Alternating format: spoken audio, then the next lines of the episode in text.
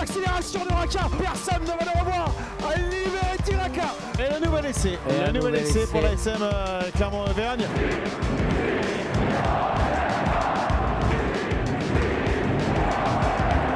Salut et bienvenue dans euh, Ici Montferrand, un Ici Montferrand euh, confiné avec euh, cette question barrage, montée, descente, guerre des chefs. Le rugby français est-il risible? Et pour répondre à cette question, Christophe Buron, Fred Verna et Valérie Lefort du service des sports de la montagne. Bonjour messieurs. Bonjour, Greg. Salut Greg, bonjour à tous. Alors, euh, cette question, bah, je, je, vais juste faire déjà, alors d'habitude on dit un tour de table, cette fois-ci ça va être un tour de maison, un tour d'appart comme vous voulez, euh, un tour de salon en tout cas. Un tour de pâté de maison. Euh, risible ou pas risible alors sur rugby français Christophe? Ah bah, ah, Tout à fait, pour moi c'est un mélange de cloche-merle, le petit monde de Don Camillo et c'est un peu des tontons flingueurs aussi en même temps. Fred? Oui et non. Ok. tu, veux, tu, veux, tu veux que je développe peut-être? Ouais, un tout petit peu à peine. Bah, oui, oui, risible évidemment, vu la période que qu'on est tous en train de vivre, que la, la, France, le monde est en train de, de, de, vivre, mais malgré tout, il y a des vraies problématiques euh, qui, qui se font jour, et c'est pas parce que on est en train de vivre une période particulière qu'il faut pas évoquer ces problèmes-là. Valérie? Ouais, je serais plutôt sur cette tendance-là également. Euh, bon, c'est vrai qu'on voit des choses qui sont un peu un peu ridicules à, à l'aune de ce que de ce que la, la, France et le monde vivent actuellement. Mais bon, il y a effectivement des problématiques réelles qu'il ne faut pas mettre sous le tapis et il faudra ressortir au moment où les choses vont rentrer dans l'ordre. Donc forcément, ça crée des, des frictions. Tout le monde n'a pas les mêmes intérêts et c'est vrai que bon, ça, ça fait des étincelles et c'est ce qu'on remarque. Mais bon, c'est aussi dans la nature humaine. Et puis on se retrouve confronté à une crise qu'on qui est unique, euh, sans précédent. Donc euh, forcément, euh, entre guillemets, la formule est un peu... Il va y avoir des gens qui vont rester sur, sur le carreau, donc c'est compliqué. Alors on va parler de rugby pro et de rugby amateur. On va commencer, si vous voulez bien, par le rugby pro, avec notamment cette, cette, dernière idée, l'idée de la semaine qui a fuité, puisque visiblement elle n'était pas à la base destinée à être rendue publique. C'est cette idée de barrage pour la Coupe d'Europe. et donc barrage, si j'ai bien compris, entre le, le, le, le, cinquième et le huitième et le sixième et le septième, c'est ça hein? C'est exactement ça, mais bon, il faut déjà préciser d'entrée que c'est un match de barrage qui aura lieu que s'il n'y a plus aucun match de la saison, c'est-à-dire qu'on se dirige vers une saison blanche. Pour l'instant, on n'en sait rien. C'est du conditionnel. c'est du conditionnel. C'est-à-dire que s'il n'y a plus du tout de match d'ici euh, juin ou juillet, ça veut dire qu'il faudrait déterminer en effet. On peut se passer d'un champion de France, hein, on peut se passer de, relégation, mais il faut quand même qualifier six clubs pour la prochaine Coupe d'Europe. Et là, ils nous ont sorti euh, du chapeau euh, cette idée fumeuse pour moi qui est de, faire un barrage. Alors pourquoi un barrage qui concernerait que le, le 5, 6, 7, 8 Pourquoi qualifier les quatre? Je trouve qu'il y a un côté arbitraire, mais qui est complètement hallucinant dans la mesure où euh, il devait y avoir un Clermont-Toulon. Toulon, il y a trois points de Clermont. C'est-à-dire que si Clermont battait Toulon en Michelin, bah, c'était Clermont qui passait, qui passait 5 et Toulon qui donnait et le Racing aussi. Bah, tiens, à la limite, on, aurait pu comprendre. Que nous a préparé Julien Velay, vous pouvez continuer à parler, pardon. Mais on va regarder ce classement en même temps. Oui, oui Fred on, on, aurait pu comprendre, par exemple, qu'on enlève les deux premiers, euh, bon, Bordeaux, Bordeaux et Lyon, euh, ayant, limite, ayant une telle, une telle avance à la limite, pourquoi pas. Mais c'est vrai que je, je, rejoins Christophe, les quatre premiers, c'est incompréhensible. Et Évidemment. Encore, et encore, et encore, attends, je précise une chose, Fred. Tu dis pourquoi pas les deux premiers? Mais on est en train de vivre, vivre une, une, saison, certes exceptionnelle au sens où elle est complètement inédite par rapport à ce qu'on vit, mais il ne faut, pas, il faut pas occulter non plus que ces deux équipes ont profité à plein de la période Coupe du Monde. On a quand même eu un classement en début de saison. On a vu Bayonne troisième, on a vu Brief qualifié dans les, dans les six. Ça a été quand même, c'était dû à la Coupe du Monde. Pendant deux mois et demi, il n'y a pas eu les internationaux. Donc déjà ça ça, ça, ça, fausse la saison. Si en plus il y a ce coronavirus qui fausse la fin de saison, ça part dans tous les sens. Moi, c'est vrai que de toute façon, j'ai un problème philosophique avec le fait d'arrêter un classement à l'instant T. Euh, à partir du moment où, au départ, on vous dit que vous allez disputer un, un, un marathon de, de, 42 km, euh, on, ne l'arrête pas, on prend pas des, des, des décisions pour l'arrêter euh, à, à, la 30e, quelles que soient les circonstances.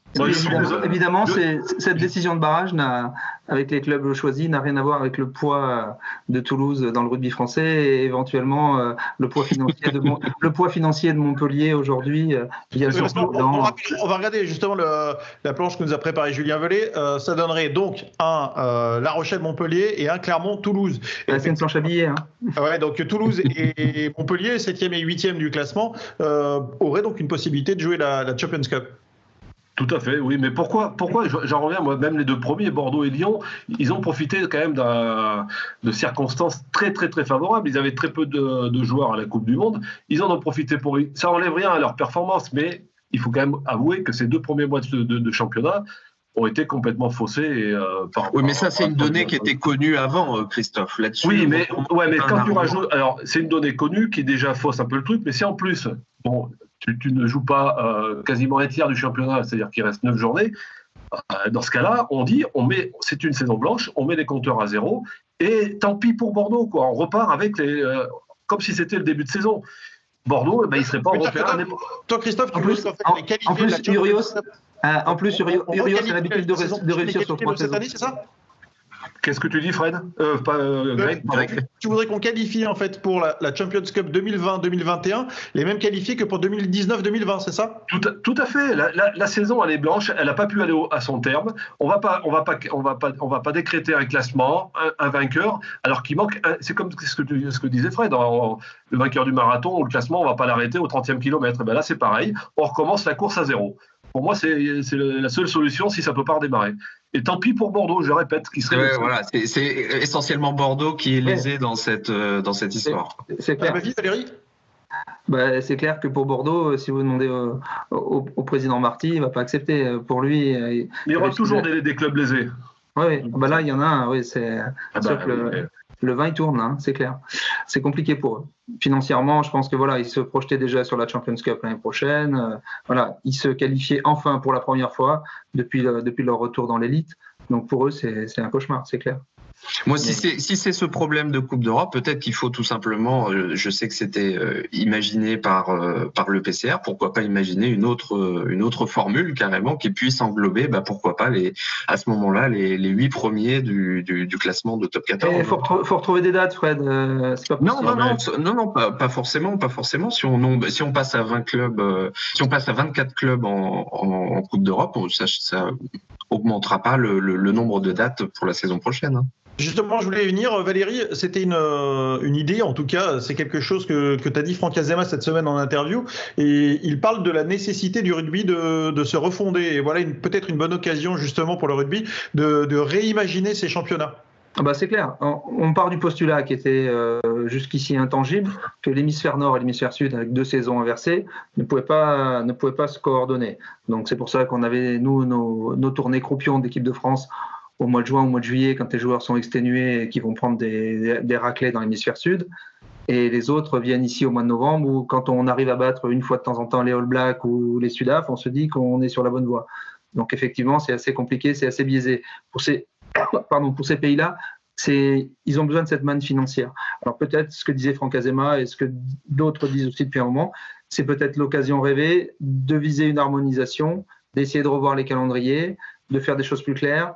Euh, moi, je le suis particulièrement sur l'histoire du top 14 qui ronronne. Quoi. Ça, quand on fait un championnat qui dure 10 ou 11 mois, c'est pas possible. Là, il faut des choses plus ramassées, plus, plus nerveuses. Plus... La, Coupe d'Europe aussi. Et la Coupe d'Europe, bien sûr. et, puis, et puis, on a besoin d'identifier. Enfin, quand on bosse, nous, avec Christophe, sur les championnats Coupe d'Europe au mois de novembre ou au, mois de décembre, enfin, même nous, on est plongé dedans, on arrive parfois à s'y perdre. Alors pour le commun des mortels, c'est extrêmement compliqué de suivre. Un week-end championnat, un week-end Coupe d'Europe, on revient au top 14, on repasse à la Coupe d'Europe.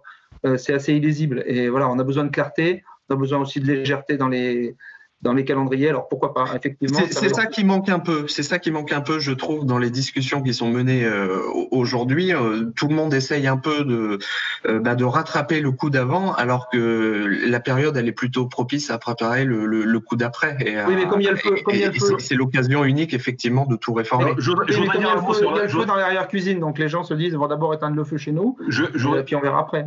Je voudrais dire un mot sur la saison globale, ce qui est quelque chose dont on parle depuis à peu près 25 ans. Je me souviens de la passée qui a voulu euh, harmoniser ça quand il était à la tête, euh, du board. Il n'y est jamais arrivé.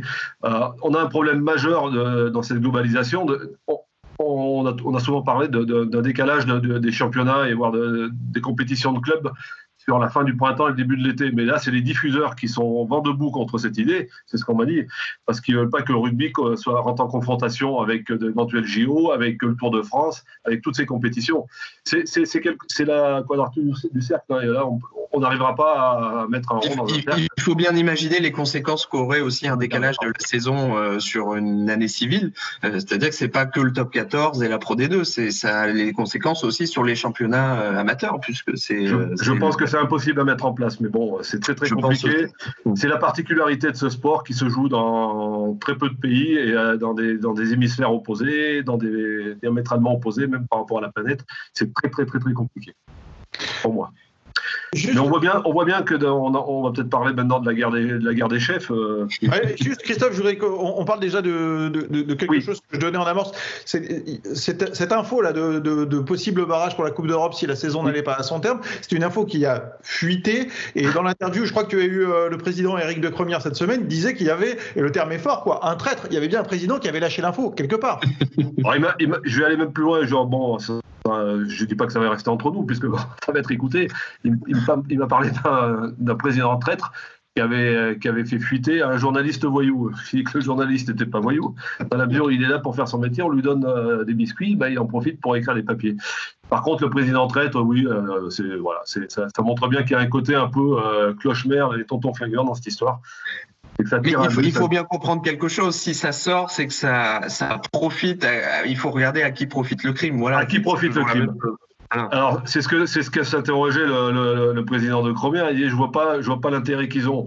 Moi, moi, je pense que derrière tout ça, il euh, faut jamais oublier que euh, ça concerne les clubs, mais il y a un président de la FFR qui s'appelle Bernard Laporte. On, on voit bien que tout ce qu'il tout ce qu'il déclare, tout ce qu'il entreprend aujourd'hui, il tente de profiter de la situation de crise pour avancer un petit peu ses billes. Et on voit bien qu'il veut essayer de mettre un petit peu la main sur, sur ce pro qui n'est pas de sa compétence euh, avec, la, avec, la, avec la Ligue nationale. Mais, Un peu quand euh, même. Un peu quand un même. peu parce que c'est- ce n'est qu'une délégation de la Fédé, en effet. Exactement. On, on voit bien que s'il pouvait, s'il pouvait agir là-dessus, sa sortie sur la Coupe du Monde des clubs, elle est. comme, comme a dit Laurent Borduche, qui, était, qui faisait partie de la commission des épreuves, c'était indécent. C'est un côté électoraliste que et la ficelle est grosse, quoi. On voit. Qu'est-ce qu'il a été sortir ça en pleine, en pleine crise, euh, à la fois sanitaire, et alors qu'on ne sait pas si les championnats vont, être, vont reprendre.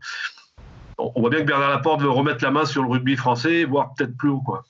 Alors, on- on- justement, ça va nous permettre de faire le lien entre le rugby pro et le rugby amateur, ce que tu déclares, euh, Christophe. Euh, tu parles de, grosso modo, là, de, de guerre des chefs, parce que normalement, la Fédé, euh, euh, certes, il y a une délégation pour la LNR, euh, mais elle, elle s'occupe des équipes de France où il y a des joueurs euh, pour certaines équipes de France, et puis normalement du, du rugby amateur. On, on est là-dessus.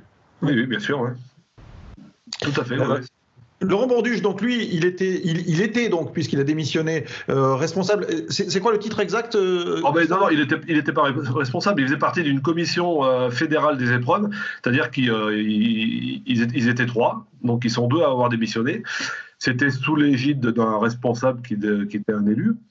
Et donc la Euh, commission des épreuves n'a pas été consultée ou pas été informée du fait qu'on allait appeler les clubs pour leur proposer soit de monter, soit de rester dans les divisions. C'est ça. Le seul, le seul mail qu'ils ont reçu de, de la direction de la fédération, c'est de dire une commission exceptionnelle va être créée pour gérer ce problème euh, de manière urgente. Et ils n'ont Ouais. plus une nouvelle. Et ils ont C'est- c'est découvert, et ils ont découvert dans la presse, et ils ont découvert à la presse les décisions prises par les deux trois élus. Donc ils ont complètement squeezé la, la commission ad hoc, quoi. Et, euh, et en plus, ils ont trouvé évidemment tous les défauts de la terre. Ça- Parce que vous, vous- Et- vous Il y a des élections à la Fédé à la fin de de- l'année? Comment? Il y a des élections à la Fédé à la fin de l'année? Il paraît, oui. Vous, vous vous rendez compte justement de, de, de ce qu'a fait de ce qu'a fait Bernard Laporte. C'est euh, évidemment on ne peut plus discutable sur le plan déontologique, mais c'est un coup politique euh, extraordinaire de, de de profiter de cette période et de dire on fait monter tous ceux qui veulent et on, on fait descendre personne. Évidemment, vous vous attirez Alors, euh, gratis, hein. euh, les, les, les futures voix pour pour l'élection, c'est certain. Ah, sûr, sûr de ça, Fred, ou pas? Parce que moi, si je suis club de Fédéral 1 et que je vois que je vais jouer dans une division où il va y avoir 60 équipes, qu'il y en a 20 qui vont peut-être descendre à la fin de la prochaine saison et que je suis C'est pas peut-être. Eh, Fred, euh, Greg, Non, C'est sûr. Greg, c'est pas peut-être, c'est- c'est c'est- c'est sûr, c'est mathématique. hein. Acté, acté. Il repasse à 48 et il faut faire monter 8 clubs de Fédéral 2. Donc il y en a que 40 qui vont rester. C'est 33% de relégation l'année prochaine en Fédéral 1. Donc tout le monde va pas forcément être fan de ça non plus. Oui, mais, euh, Oui, oui, mais- le, club qui ne voudra pas jouer ce jeu-là, qui va se dire moi je n'ai pas les moyens, il va demander à être relégué, mais il va être remplacé par un troisième de Fédéral 2 aujourd'hui. Hein. C'est pour ça que Vichy, qui était troisième, a aussi été contacté par la Fédé pour savoir si éventuellement ils étaient intéressés pour monter. ils ont refusé. Et ils ont refusé. Ils ont Et ils ont eu raison. Au plus bas de l'échelon, en revanche, il y a la troisième et quatrième série. Là, un autre problème va se poser, c'est qu'on va un peu la dépeupler, cette série. Et en la dépeuplant un peu. Elle l'était déjà. Euh, les distances, entre les équipes, non? Tout à fait, complètement. Euh, il, va plus, il, va, il va manquer des clubs puisqu'on fait monter tout le monde et comme c'est le fond du panier, il n'y a, plus rien dessous, donc il n'y a personne qui va venir compenser. entre, nous, entre nous, ça a toujours été euh, la troisième, la quatrième série, ça, a toujours été des, divisions un petit peu compliquées. Et comme a dit Laurent Bourduge, on ne parle pas des réserves euh, de, des clubs de deuxième, première série ou promotion d'honneur. Euh, je crois qu'il y avait Commentry, il y avait, il y avoir un ou deux autres clubs qui ont joué qu'un match sur deux parce qu'il n'y avait pas de, suffisamment d'équipes euh, pour, pour, jouer un vrai championnat. Je repense à la Fédérale 1. on parle donc de, des, 20, des 20 relégations, enfin un tiers de relégation, mais on fait monter des clubs un peu artificiellement avec ce, avec ce, ce système il ne faut pas oublier que d'une équipe réserve, il faut fournir une équipe espoir, donc avec des joueurs moins de 22 ou 23 ans, je ne sais plus. Mhm. Il, y a, des clubs, il y a des clubs qui ne vont pas y arriver. C'est impossible. Des clubs qui ne vont pas y arriver. Mhm. Est-ce qu'on risque pas non plus d'avoir des, équipes espoirs avec des niveaux vraiment très disparates aussi? Non, mais ça va, ça va exploser de partout, mais ça va exploser aussi. au printemps, au printemps l'année prochaine et les élections seront passées. Voilà. C'est QFD. Voilà. Euh, euh, Fred, euh, Valérie, vous qui aviez des arguments pour, pour justifier du, fait que le rugby français n'était pas risible, on, vous écoute parce que pour l'instant on a attendu beaucoup, beaucoup de choses. Non, non, non, non, on n'a pas dit qu'il n'était pas risible. On dit qu'il y, avait des problématiques réelles et qui étaient sur la table.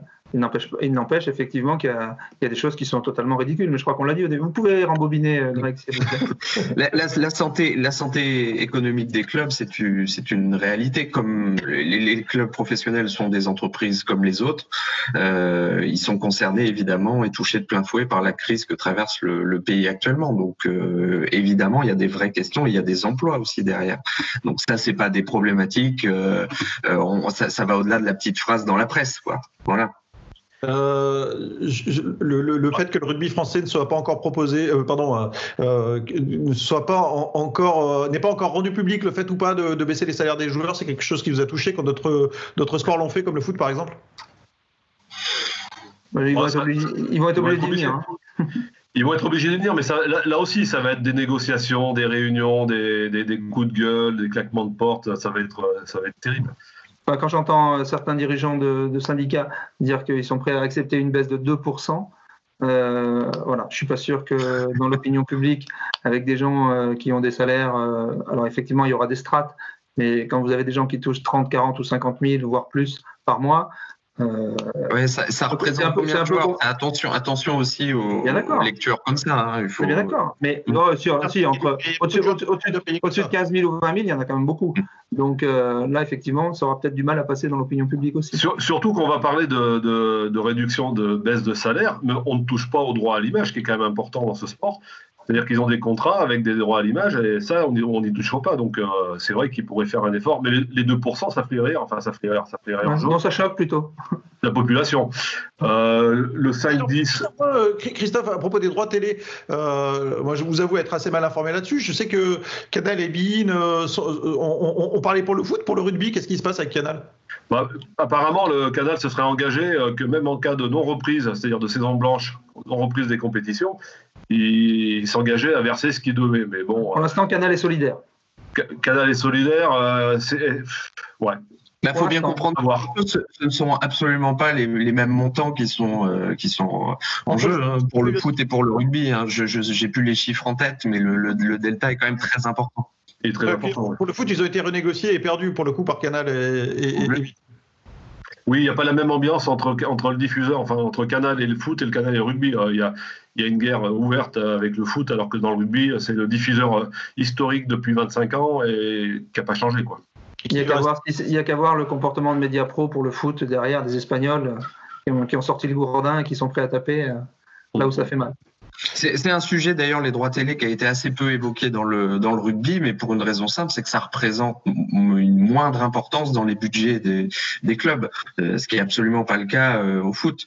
Euh, dans, dans le rugby, ce qui était important, c'était les, les, les, rentrées jour de match, les billetteries, ce, ce, ce, genre de choses. Ça, c'est très important. Donc là, il y a un vraiment qu'à gagner pour, pour les clubs, mais j'ai envie de dire que les, les, les droits télé, en tout cas, l'importance est moindre par rapport aux clubs de, de foot professionnels. Messieurs, euh, je vais vous demander, euh, comme d'habitude, euh, votre traditionnel top flop. Ce qui va être un peu moins traditionnel, c'est votre volonté de vouloir faire un top collectif et un flop collectif. On vous écoute. Tout à fait. Et ben le top, je crois que c'est Fred qui peut en parler. Enfin, on peut en parler ensemble, mais c'est un petit peu toutes les actions solidaires qui se sont développées dans le, monde du rugby, alors de, manière collective ou individuelle.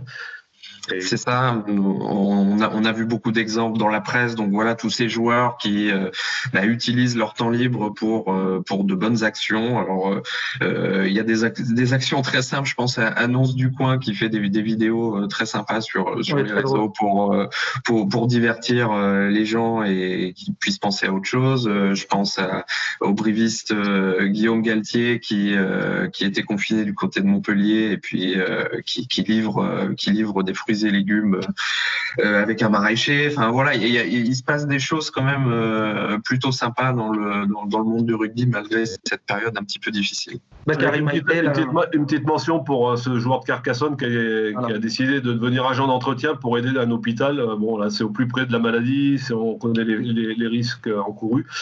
Donc un petit chapeau, un coup de chapeau à ce garçon. Oui, il y, a, il y, a, des cagnottes aussi. Euh, L'ASM a lancé aussi sa propre cagnotte, comme beaucoup de clubs. Enfin voilà, il y a des, il y a des belles choses en ce moment. Le flop, pardon, on va être obligé de terminer par le, le flop. Il est collectif aussi. Valérie, tu voulais t'exprimer ah bah alors, sans, sans, aucune difficulté, pour ce brave président du Racing 92, Jackie Lorenzetti, euh, qui dans une interview euh, fleuve à, à, nos confrères de Midi Olympique, euh, voilà, a évoqué avec une extrême gentillesse les, la situation de Clermont et de Castres. Voilà, en disant que le dimanche ou le week-end, il n'y avait rien d'autre à faire que d'aller voir des matchs de rugby dans ces villes-là. je voulais dire à Monsieur Lorenzetti, je crois que la phrase est dire, Valérie, je crois qu'il n'y a rien à faire de la semaine et on attend le week-end parce qu'il n'y a que ça. Voilà, et c'est ça, voilà. Donc euh, voilà, toute la semaine on attend pour aller, pour aller au rugby. Donc je voulais dire à M. Lorenzetti qu'on avait l'électricité, le, le, gaz, euh, que clairement, voilà, il y avait, euh, voilà, il y avait on, a même un public, on a même un public de rugby. Ouais, voilà. Et euh, voilà, il y, a, il y, a, une scène nationale, il y a des chercheurs, il y a une université, euh, il y a des choses brillantes. il y a une petite entreprise aussi qui est légèrement connue au niveau mondial. il y en a d'autres. voilà. Donc j'ai trouvé les propos absolument condescendants, puants pour être pour être clair. Voilà, c'est un peu ridicule. Et, voilà. Donc, que serait Clermont sans la SM, c'est sa phrase. ouais, voilà. Donc, euh, voilà. Même si elle y prend une part importante, c'est vrai que c'est. Effectivement, euh, voilà, il y a, a d'autres choses. Mais bon, peut-être qu'un jour il viendra. Euh, bon, c'est vrai que dans les Hauts-de-Seine, euh, c'est un peu différent.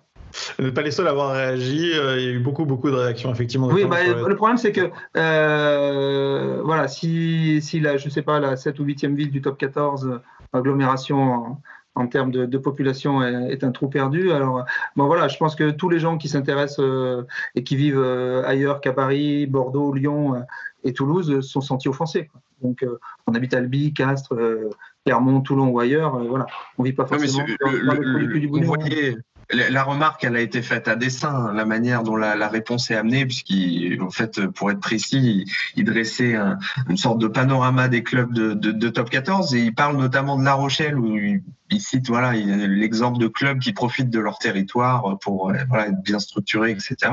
Je, je, trouve que voilà l'ASM aurait pu être rangé tout à fait dans cette catégorie-là. Enfin, j'ai pas l'impression que l'ASM n'utilise pas son territoire pour. Euh, J'aimerais sa savoir si le Racing a 500 partenaires officiels dans dans son dans son réseau de partenariat comme c'est le cas de l'ASM quand même. Oui.